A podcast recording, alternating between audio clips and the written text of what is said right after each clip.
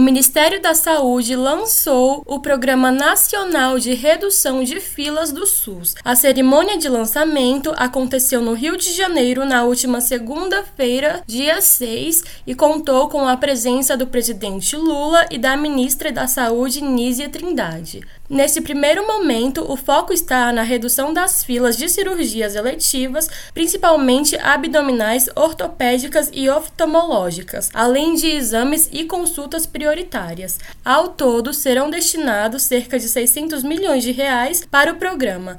Para ter acesso ao orçamento disponível, cada estado deverá apresentar um plano de ação que deve fixar as prioridades conforme a realidade local da cidade. O especialista em gestão de saúde da Universidade de São Paulo, Gonzalo Vecina, explica por que a fila do SUS está crescendo cada vez mais. A principal razão para as filas crescerem é a desorganização das filas. As filas são múltiplas, tem fila por município, tem fila por estado, tem fila às vezes por serviços de saúde, né?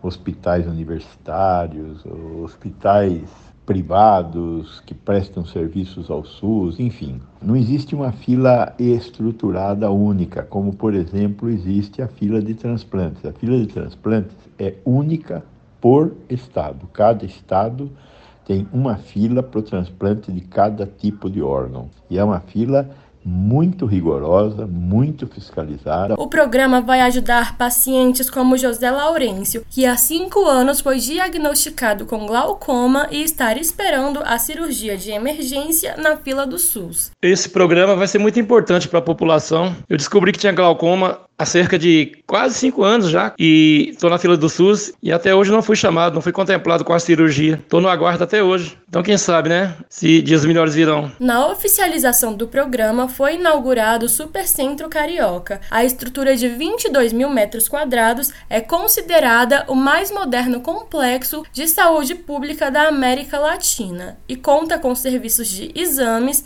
incluindo endoscopia, colonoscopia e ressonância magnética, e um centro para diagnósticos e tratamentos oftalmológicos. A unidade de saúde está localizada no bairro de Benfica, na zona norte da capital fluminense. Reportagem Daniela Gomes.